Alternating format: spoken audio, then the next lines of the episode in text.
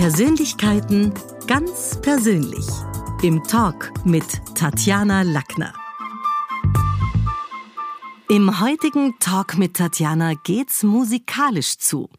Er war der Staatsoperndirektor mit der längsten Amtszeit seit Bestehen des Hauses 1869. Herzlich willkommen, Johann Holländer. Danke für die Einladung. Gerade für unsere jüngeren Hörer und Hörerinnen, bitte stellen Sie sich doch mal ganz kurz unsere Podcast-Community selber vor. Ja, also geboren bin ich 1935, äh, habe Matura gemacht äh, in der Technischen Schule. Das war damals in den kommunistischen Rumänien, also in den Aufbau des sozialistisch-kommunistischen Rumänien. Alles, was Technik ist, alles, was Industrie ist, ist vordergründig wichtig.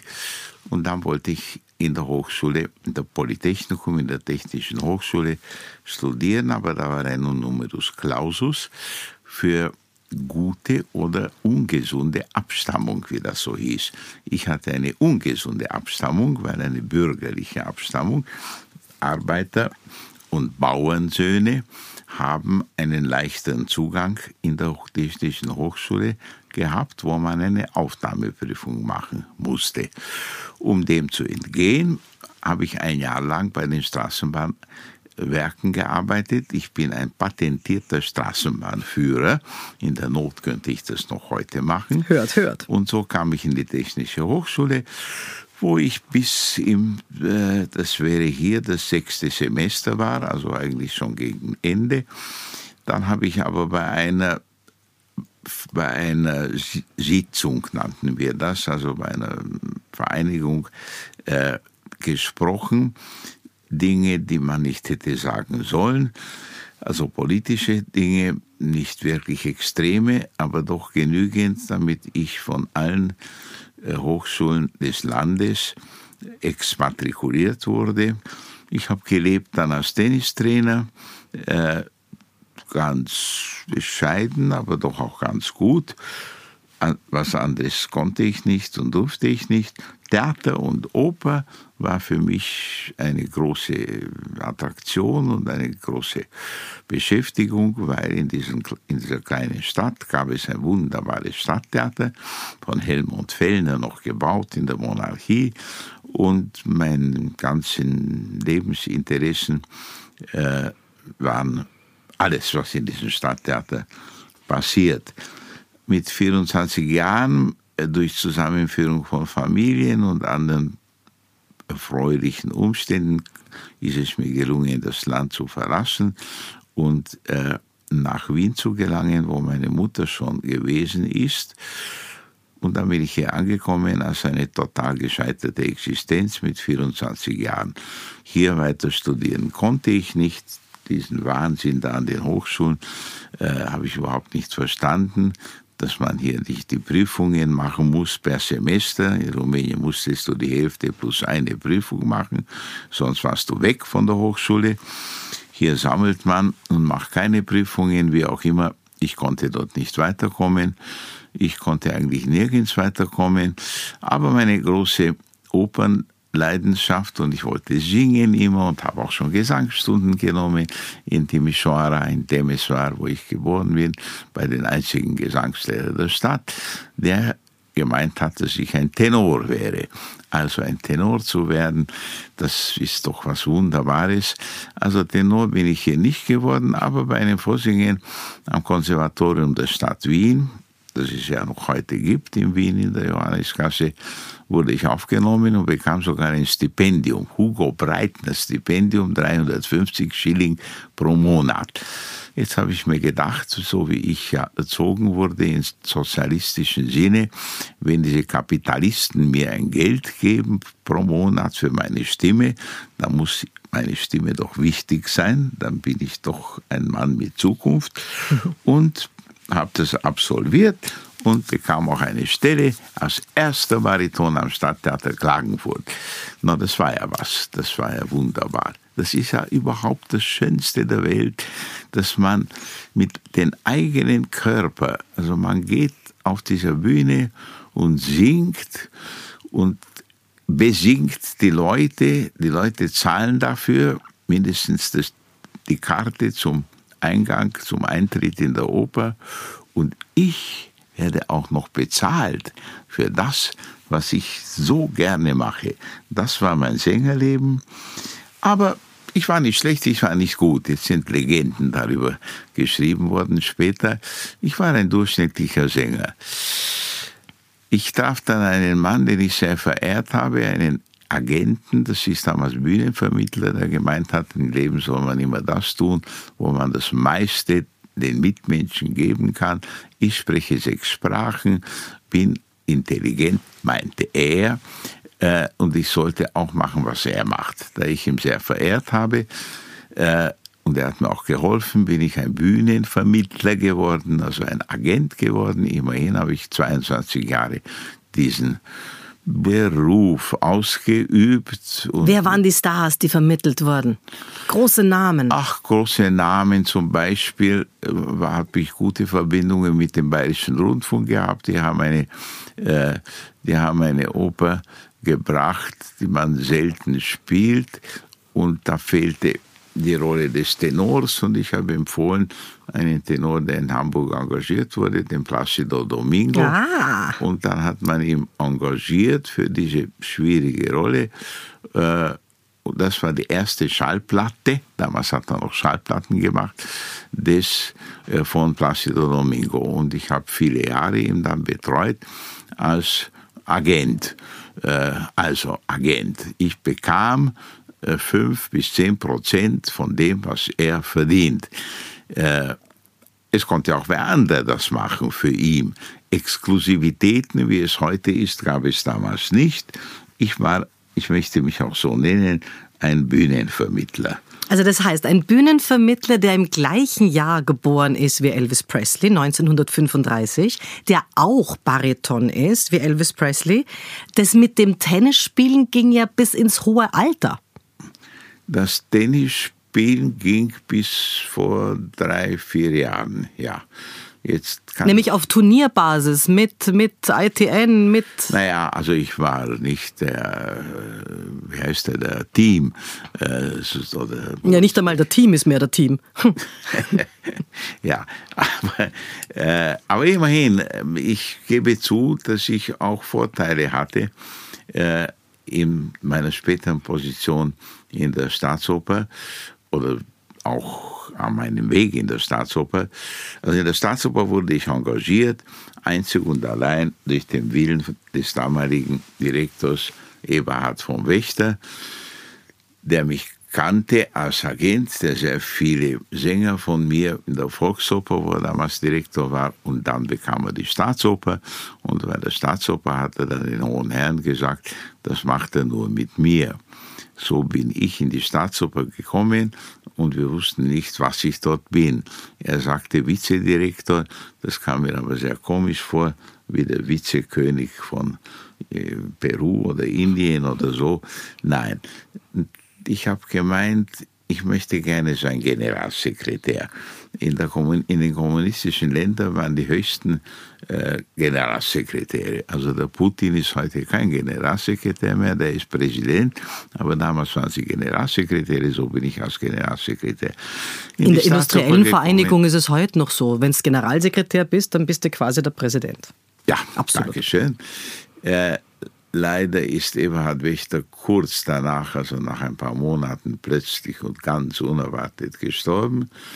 Und äh, der damalige Bundeskanzler Wranitzky hieß er, das war damals Sache des Bundeskanzlers, hat mich gebeten, äh, das weiterzumachen.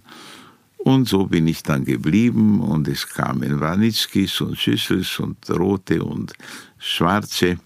Äh, und ich wurde immer wieder verlängert, bis ich dann mit 75 Jahren aufgehört habe.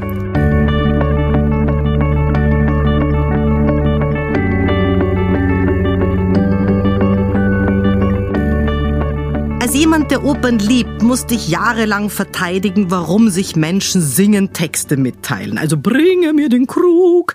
Wie erklärt man das den Zynikern? Gerade bei Rezitativen, dass Menschen sich... Bringe mir den Krug Und ich komme als Beispiel durch singendes Mitteilen, Stille Nacht, heilige Nacht oder Reich mir die Hand, mein Leben. Durch Singen komme ich ja näher den Menschen. Es gibt ja drei Stufen der Kommunikation. Also wenn wir das Schriftliche auslassen. Es ist das Sprechen. Dazu muss ich die Sprache kennen von denen, mit denen ich spreche. Also es ist eine international gesehen oder im Sinne der Globalisierung, um heutig zu sein, eine eingeschränkte, äh, ein eingeschränktes Mittel der Kommunikation. Das zweite, schon höhere, ist das Singen. Das Singen findet natürlich auch in einer Sprache statt, aber die Sinnlichkeit ist da, die Musik ist da. Und die dritte, die reinste, ist das Tanzen, äh, wo ich allein durch meinen Körper, ohne zu sprechen und ohne zu singen, Geschichten erzähle. Oper hat Sinnlichkeit, Oper geht zu Herzen. Die menschliche Stimme, äh, wir bewundern ja und wir sprechen vom Caruso äh, bis heute von Sängern und von Sängerinnen. Äh, warum? Weil die in ihrer Stimme etwas haben, das zu Herzen geht. Äh, wenn man der Oper die Sinnlichkeit austreibt, treibt man das Wichtigste aus, was sie hat. Ich kann ja nur von mir ausgehen, ich kam spät zur Oper. Ich war 14 Jahre alt und ich war dann bei Traviata. Die Geschichte habe ich nicht ganz verstanden, aber plötzlich waren da Frauen mit Roben, elegant. Alle Menschen waren im Frack. Der Tenor hat der die Karten hingeschmissen. Also es war sehr dramatisch und dann sehr traurig, wie die gestorben ist. Also auch die Geschichte, die man erzählt, Liebe, Leben, Tod interessiert alle Generationen mhm. gleichsam. Haben Sie es geschafft, Ihre Kinder zur Oper zu begeistern, in die Oper zu bringen? Oder ist es dann was, wo man sagt, also als Kind vom Operndirektor gehe ich natürlich nicht, wie uncool?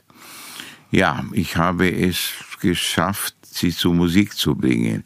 Meine Tochter spielt Cello und das ist ihr Leben. Und sie geht auch in der Oper, aber nicht zu jeder Oper. Also beispielsweise Rossini-Opern mit den Wiederholungen und äh, mit der Akrobatik der Tonbildung interessiert sie weniger. Mein Sohn ist aber Opernsänger geworden. Wirklich? Ja. Aber wir wollten doch alle was anderes werden als die altvorderen Fossile. Aber er ist erfolgreicher Opernsänger geworden, was ich nicht geworden bin. Er ist in Frankfurt engagiert als Bariton. Er singt in Wien in der Matthäus-Passion den Jesus äh, mit den Wiener Philharmonikern. Er hat Liederabende. Es geht ihm sehr gut als Sänger. Ich weiß nicht, wie lange es geht und ich weiß nicht, wie wie weit er kommt. Also das muss ich jetzt schon sagen. Singen ist eine Leben, lebensmäßig begrenzte Angelegenheit. Und da ich das so lange mache und auch die Arias Bühnenvermittler, musste ich auch mit sehr vielen Sängern enden, auch in der Oper. Weil also ab 50 die Frauen und ab 55, 60 spätestens die Männer werden schwächer. Die Stimmen werden kleiner, der Atem ist problematischer. Auch die, Erscheinung ist, äh, also man geht auseinander. Ich habe eine Abscheu gehabt gegen, ja, wie soll ich das sagen, gegen körperliche Überpräsenzen. Bitte? Gegen körperliche Überpräsenzen ja, gegen gut ernährte Frauen, wollte ich sagen. genau. ja, naja, weil die Geschichten, das ist jetzt die Modernität der Oper. Also eine sterbende, hungernde Bohème kann nicht dick sein heute. Äh, das ist dann sehr unglaubwürdig. Also Montserrat Caballé hätte sie nicht spielen können. Montserrat Caballé, die eine phänomenale Technik hatte, konnte diese Rollen nicht singen und hat sie auch nicht gesungen. Ja, ja. Welche Rolle spielt denn die sogenannte Altersstimme? Also ich meine, es ist ja im Theater schon das Problem, Sie haben es auch erwähnt, die, die Atmung ist nicht mehr so, der Kehlkopf verknöchert, auch die Altersstimme hat nicht mehr die Frequenzen. Ist es nicht ein, ein arges Genre, wo man dann sagt, eigentlich wie bei den Models, da kannst fast nicht alt werden? Ja, es ist der Beispiel mit den Models ist sehr gut. äh, ich möchte das, ich möchte sagen, fünf bis sieben Jahre braucht man, ich rede jetzt immer von durchschnittlichen Werten, um zu lernen, die Technik des Singens. Es ist die Voraussetzung, jetzt bin ich bei den Models, dass die Vorsehung Gott, wer auch immer, den Menschen, der Sänger wird, eine besondere Stimme gegeben hat, vor allem eine Stimme, die man hört. Also die Quantität der Stimme ist ausschlaggebend, die muss groß sein, damit man ihn in einem großen Saal hört. Und das Zweite ist die Technik. Mit 30 sollte man im Engagement sein, mit 40 in den ersten zehn Jahren hat man einen Erfolg. Ähm, und einen Namen sich gemacht. Dann kann man noch mit den Namen durchschnittlich bis schlecht singen, noch etwa zehn Jahre. Und dann wird es immer dünner. In Wien gibt es eine große Tradition der Verehrung für die Sänger von gestern.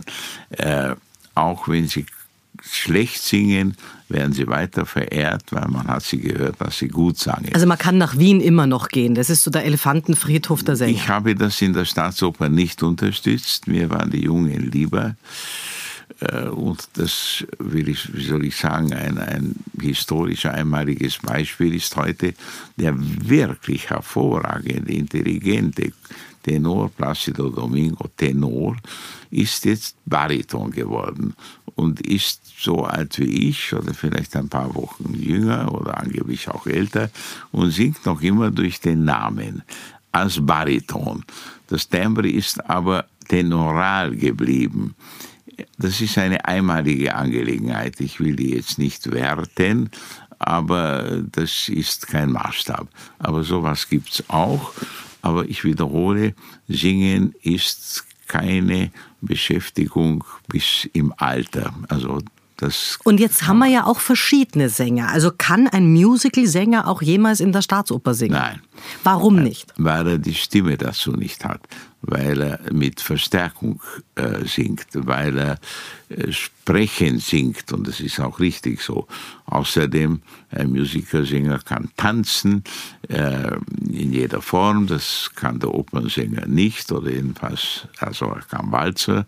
Äh, also er kann zum Opernball gehen, äh, zu dem von mir nicht geliebten und nicht geschätzten Opernball, aber das ist ein anderes Thema.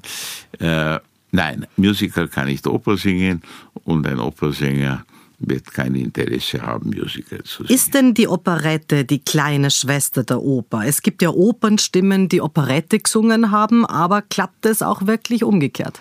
Es gab auch und es gibt auch Operetten, die Lehar-Operetten, die benötigen wirklich Stimmen, äh, aber sie werden, die Operette ist eigentlich ein, außer der Fledermaus und der lustigen Witwe, ist kaum mehr die Operette vorhanden. Also als ich in Klagenfurt engagiert war, hat der Operettentenor und die Operettensängerin die höchste, das höchste Gehalt gehabt. Das waren die wichtigsten. Am meisten hat man auch Operetten gespielt.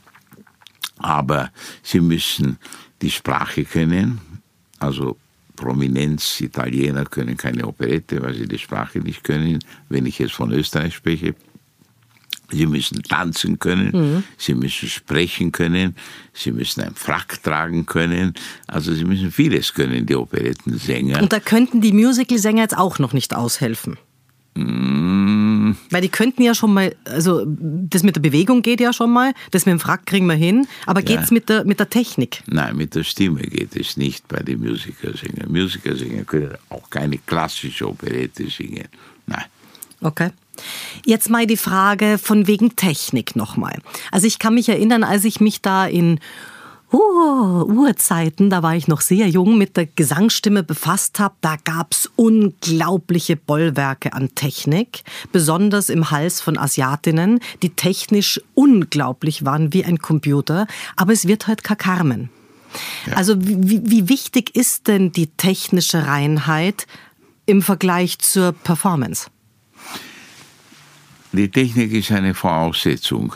Trotzdem gibt es immer wieder weltberühmte Beispiele von Leuten, die wirklich technisch wie eine Sau gesungen haben, aber durch eine besondere Konstellation, Konstruktion dieser Stimmbänder, dieser paar Millimeter langen Stimmbänder, konnten die draufhauen. Die Stimme war enorm und war präsent und sie wurden verehrt. Ich will jetzt keine Beispiele geben, obwohl ich es, es mir auf der Lippe ist, sie zu geben und haben trotzdem Weltkarriere gemacht mit einer fragwürdigen Technik. Ein ganz wichtiger Teil des Gesanges ist, dass man weiß, was man singt, die Texte. Also wenn die Maria Callas, die berühmteste Sängerin ist der Vergangenheit, äh, ist es, weil sie die Texte wirklich transportiert hat. Oder wenn ich es nenne, diese kleine Russin, die Nedrebko, die ja da bei mir begonnen hat, die hat eine Gabe gehabt, Text zu vermitteln durch, den, durch das Gesang. Also es ist ja zuerst, wenn wir das zurückkehren in der heutigen Verwirrung des Regietheaters, zuerst gab es ja einen Text und dann hat der Komponist aufgrund dieses Textes eine Musik dazu geschrieben. Und das ist die Oper. Kurz, wenn ich den Text nicht kenne, nicht vermittle, nicht verinnerliche, jetzt können wir auch über Schauspiel sprechen, wie miserabel man heute Texte spricht, dass man die Schauspieler nicht versteht, auch in den heutigen Burgtheatern nicht. Obwohl sie, und das ist ja auch äußerst fragwürdig, mit Verstärkungen spielen. Ja. Das Regietheater hat vieles verändert. Ich bin mir nicht sicher, ob wirklich zum Guten. Wodurch konnten denn die Regisseure derart an Macht gewinnen, so dass man genau wie Sie sagen, manchmal das Gefühl hat, dass der Komponist und der Sänger nur noch das Beiwerk sind. Was ist denn da falsch gelaufen? Im 19. Jahrhundert hat man den Regisseur nicht genannt. Dann langsam hat man genannt, in Szene gesetzt von. Das waren meistens ältere Sänger, die verständlich machten optisch, was der Inhalt der Oper ist. Ähm, das hat sich jetzt sehr verändert, jawohl. Das Triumvirat, Sänger, äh, Dirigent, Regisseur, keiner soll wichtiger sein, der Regisseur ist der wichtigste geworden. Wenn Sie Kritiken lesen, sofern noch überhaupt Kritiken erscheinen in den Zeitungen, schreibt man am meisten über den Regisseur und am wenigsten über den Sänger. Wenn man nicht mehr wegen den Sängern in die Oper geht, glaube ich, dass diese Gattung aufhören wird. Weil dann ist die Sinnlichkeit weg. Das interessiert die Regisseure nicht. Regietheater ist eine Verirrung von heute. Natürlich kann man muss man nicht das Gleiche machen, was es ist kein Museum, die Oper, und auch die Optik ändert sich und die technischen Möglichkeiten mit Licht und mit Videos ändern sich. Es gibt viele Formen, in denen man die Oper erzählen kann. Aber wenn man weggeht von Libretto und von der Geschichte, und die Geschichte ist die Erfindung des Regisseurs, dann ist das der Tod der Oper. Nicht für die Fans. Wir ärgern uns und sagen, wir schließen die Augen und hören nur. Aber die junge Generation, die das erste Mal geht, wird nicht verzaubert. Wird nicht verzaubert sein, Versteht ja. es auch nicht. Mhm. Die Geschichte der Tosca ist vielleicht eine der einfachsten oder aufregendsten Kriminalgeschichten der Oper mit wunderbaren Melodien. Die Oper ist kurz. Ich sage, es ist ein sehr gutes Werk zum Einführen. Es gibt aber auch die Kinderopern. Kinderopern sind auch ein ganz wichtiger Teil. Da war Mr. Holländer oft der Baum. Der Holländer war der Baum. Der Holländer hat sehr viel erreicht, findet er. Und wenn Sie mich heute fragen, was war das Wichtigste in diesen 19 Jahren, äh, ich muss noch kurz sagen, warum 19 und nicht 20, es war die Kinderoper. Ich war die, der Erste in der Welt, der Kinderopern gemacht produziert hat. Also Geschichten, Märchen, die man kennt und die wurden Daraufhin wurden Opern komponiert. Das ist, äh, also da gab es. Und heute gehe ich mit meinen Enkelkindern dorthin. Jawohl, ja. Also das ist ein Weg. Man sagt, es ist auch die Zauberflöte. Ich bin nicht der Meinung, weil die Oper dauert lange, ist kompliziert auch, ist genial, aber schwer erklärbar, auch für Erwachsene. Der Bravi sagte immer, Rheingold ist die beste Kinderoper. Ja, vielleicht. Äh, jedenfalls, die sollte was kann man machen? Man kann auch ein bisschen Sinnlichkeit den Kindern vermitteln. Man muss sehr aufmerksam sein, was man für wann macht, aber ist ja angesprochen den Baum. Also diesen unseligen Opernball, den ich auch machen musste und der nichts verloren hat in, einen, in einer Kulturinstitution, die von den Steuerzahlern, äh, also mit Steuergeldern existiert, machen wir etwas, wo man sehr viel Geld verdient und wo man, wo reiche Leute den Eintritt finden, um zu tanzen.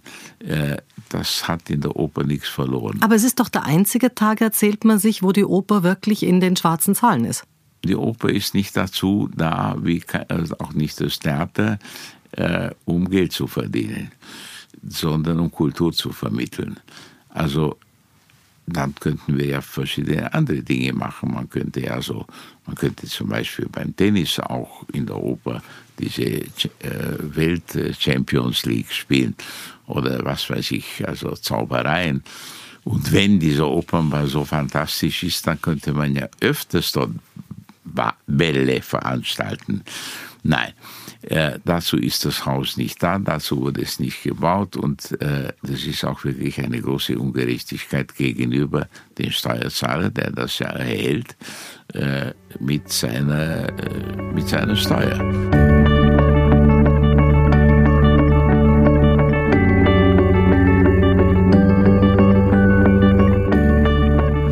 Maria Callas ist vorhin gefallen. Maria Callas hatte Disziplin und Talent doch als ihr das Herz gebrochen wurde vom griechischen Räder, da ging es auch stimmlich bergab. Deswegen meine Frage, wie sehr hängen in diesem Beruf ja, Herz und Hals zusammen? Also bei der Maria Meneghini Callas, ich kannte noch sehr gut persönlich ihren ersten Ehemann, der sie eigentlich gemacht hat. Der hat sie mir abnehmen geschickt. Jawohl, richtig. Die Stimme von der Callas war schon brüchig, als das Herz noch äh, intakt war. Also okay. Das war eine relativ kurze, aber doch fantastische Karriere. Aber auf Ihre Frage natürlich, ein, ein trauriger Mensch, ein enttäuschter Mensch, ein psychisch Kranker ist auch in seinem Gesang, also Gesang ist ja nicht nur Freude, äh, sondern sehr viel Traurigkeit. Denken wir doch an diesen fantastischen Schubert-Liedern, aber auch an vielen Opern, die ja mehr in Moll als in Dur stattfinden. Da ist die Operette anders, die ist immer in, in Dur und freudig. In der Oper sterben ja ich habe einmal hat jemand gesagt, in einer guten Oper sterben mindestens drei der Hauptdarsteller. Also es müssen nicht drei sein, aber es sind manchmal auch drei. Äh, trotzdem zu Ihrer Frage zurückzukommen, wenn sana in corpore sano, kann ich nur sagen. Also das betrifft selbstverständlich auch das Singen. Äh, und man hat einen ganz anderen Lebensrhythmus mit Essen. Man isst spät, nach dem, mit vollem Bauch kann man nicht singen. Also man kann nicht essen vor der Vorstellung. Man ist nervös den ganzen Tag, wo man am Abend diese Leistung bringen kann. Körper und Psyche ist ja auch jeden Tag anders. Also wie man geschlafen hat und wie die Verdauung ist und und und. Aber warum gehen Opernsänger und Opernsängerinnen so auseinander? Was ist der Grund? Weil sie nach der Vorstellung essen und dann schlafen gehen. Äh, lange. Dann essen sie wieder, aber vor allem dieses viele Essen nach der Vorstellung, wo man befreit ist, wo man lustig ist, wo man, also ich kann mich erinnern, mit diesem Domingo musste man nach jeder Vorstellung irgendwo an besonderen Plätzen und viele Leute essen gehen. Ich tat das sehr gerne, sehr ungern, wie ich überhaupt alles. Sie essen nicht gerne, habe ich gelesen und habe ich gehört. Ich esse gerne, aber ich versuche mich zu halten, äh, um noch Eindruck zu machen. Mhm. Ich mache ja diese Fernsehsendungen, immerhin, das habe ich da schon 140 Sendungen gemacht seit zehn Jahren. Äh, und da muss man ja halbwegs ausschauen. Also, jetzt nicht also es ist die pure männliche Eitelkeit. Es ist die pure männliche Eitelkeit, ja. Es ist die pure männliche Eitelkeit, dass ich am Abend, ich bin kein großer Ausgeher, leide, um nicht zu essen, gehe auf die Waage, jeden Tag am Abend und in der Früh. Am Abend, wenn wenig ist, ist in der Früh noch weniger. Wie ist denn das von wegen Classic meets Pop? Wir haben vorhin schon über Montserrat Caballé gesprochen. Wenn die mit Freddie Mercury Barcelona geschmettert hat oder der Heldentenor Peter Hoffmann mit Rockballaden Furore gemacht hat, passen diese beiden Genres Klassik und Pop stimmlich zusammen? Also die Caballé hat, ist mit dem Freddie Mercury aufgetreten und hat dadurch eine noch größere Popularität erreicht, weil diese Fred Mercury und die Beatles und die, äh, also nicht der Peter Hoffmann, das ist ein Sonderfall, aber Elton, äh, so und so, Elton John oder äh, John Denver. Die genau. haben alle eine viel größere Bekanntheit, gerade als jeder Opernsänger. Sie verdienen auch enorm mehr Geld und haben Publikum von zigtausenden, zehntausenden. Placido Domingo hat es auch gemacht, mit John Denver gemeinsam. Ja, ja, der hat es auch versucht. Der, der Pavarotti hat es ja auch gemacht mit der Barbara Streisand ja. und so. Das hilft den Opernsänger zu mehr Popularität. Punkt. Sonst nähern sich diese Gattungen überhaupt nicht.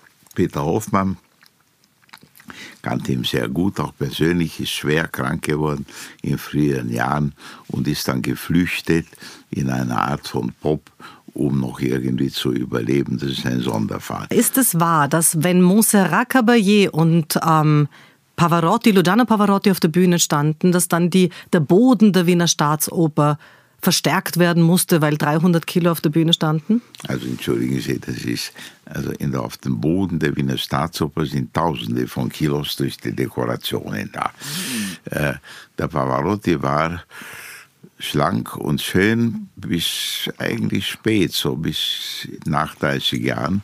Und dann ist er sehr, sehr auseinandergegangen. Äh, aber er war vor allem für die Amerikaner der Prototyp des italienischen Tenors. Ein italienischer Tenor ist dick. So, äh, er ist nicht deswegen dick geworden, aber man hat ihn als dicker äh, den, als dicken Tenor geliebt und verehrt und er hat auch, jetzt bin ich wieder bei der Sinnlichkeit, die schönste Stimme gehabt, die zu Herzen gehendste Stimme.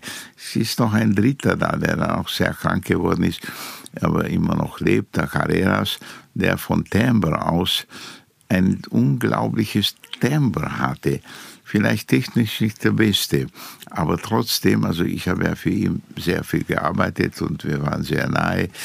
Äh, der Domingo war der modernere, auch. auch ja, der fescheste. Bitte? Der fescheste der Fischeste, ja, aber Carreras war auch sehr fisch. Auch der Aragal, leidende Tenöre, ängstliche Tenöre, wie der Giacomo Aragal, sind meistens die Spanier, haben die Frauen sehr geliebt. Äh, Luis Lima. Ja, Gott, also äh, immer wieder das Timbre. Gibt es auch Opern, wo Sie sagen, ganz ehrlich, ich war Operndirektor, ich bin Opernliebhaber, aber da gehe ich nicht rein. Gibt es auch sowas? Ja, ja, ich persönlich, aber das ist sicher falsch, was ich sage, aber ehrlicherweise, weil Sie so gut fragen, sage ich es, habe eine Distanz, eine Zurückhaltung zur Barockoper die aber sehr populär geworden Weil ist. Weil zu zuckrig, zu viel, zu viel. Für mich ja. Die Geschichten sind ja Geschichten aus der Vergangenheit, die, wenn man sehr gebildet ist, kennt man sie. Äh, aber jetzt bin ich bei Homer schon. Äh, kennen sie nicht. Die jungen Leute gehen zu den Barockopern und sitzen drei, vier Stunden bei einer Barockoper. Bei einer Barockoper, wo sich alles wiederholt. Und was ich jetzt sage, alles wiederholt, wird dreimal wiederholt. Trotzdem haben die Barockoper ein also trotzdem finden junge Leute einen Zugang zu Barockoper. Vielleicht auch, weil, weil der Einstieg sehr oft im Musikunterricht über Scarlatti läuft, über diese äh, barocken Geschichten. Ja, es gibt sicher Gründe dafür. Äh, man forscht das, man weiß das. Sie haben mich gefragt nach meinen Präferenzen. Äh, ich habe, ich höre es an, ich höre es mir an, aber ich reiß mich nicht dafür. Äh, auch die Besetzungen mit den Countertenören von, von männlichen Stimmen reizen mich nicht. Äh, dann kommen die ganz moderne atonale Opern. Auch das ist problematisch. Jetzt zitiere ich wieder den Pravi durch die tote Stadt von Kongold, war die letzte Oper, die eine Melodie hatte, die man sich merkt und die man nach der Vorstellung summen kann oder pfeifen kann. Melodien gehen also auch zu Herzen sehr, sehr. Äh, und noch einmal, jetzt sind wir wieder bei Goethe. Äh, Goethes Faust vertont wird mehr gehört als Goethes Faust geschrieben. Na, glaube ich nicht. Alle müssen Faust lesen in der Oberstufe, keiner muss ihn hören. Ja, aber nach der Oberstufe hören wir ihn. Stimmt.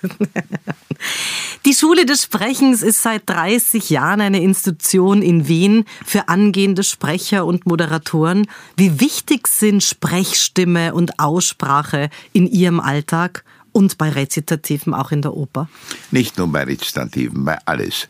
Sprechen ist wesentlich, korrektes Sprechen ist ein wesentliches Element sowohl fürs Theater, und das sage ich jetzt betont für heute, als auch für das musikalische Theater. Nicht nur bei den Rezitativen, sondern auch beim Gesang. Also wenn man jetzt Italienisch singt für Menschen, die die Sprache nicht können, und das ist die, das ist die Mehrheit der Opernsänger, was singen sie dann? Vokalen. Sie vokalisieren. Sie singen die Vokalen. Die Asiaten, die Sie genannt haben in unserem Gespräch, äh, kennen meistens nicht den Text, sie wissen nicht, was sie singen. Es fehlt auch den Timbre der Asiaten, die ich eigentlich, jetzt sage ich etwas, was man nicht sagen darf, abgelehnt habe, weil die Stimmen fehlen die Sinnlichkeit. Technisch fantastisch ausgebildet. Es gibt in China eine ganze Reihe von Tenören, die man alle ungern engagiert, weil es fehlt ihnen die Sinnlichkeit. Aber kehren wir zurück zu Ihrer Sprache. Die Sprache ist ein, also die korrekte Sprache, die verständliche Sprache ist ein enorm wichtiges Element in der Oper. Es war so schön, Sie heute im Talk mit Tatjana gehabt zu haben. Vielen, vielen Dank. Es war so schön, so eine schöne Frau eine Stunde vor mir zu sehen. Obwohl sie körperliche Überpräsenzen hat. Nein, nein, nein. Das ist noch absolut begehrenswert. Dankeschön. Das war's für heute. Besuchen Sie mich doch in der Schule des Sprechens in Wien. Auf Facebook, LinkedIn, Instagram, YouTube und auf Clubhouse. Oder auf sprechen.com.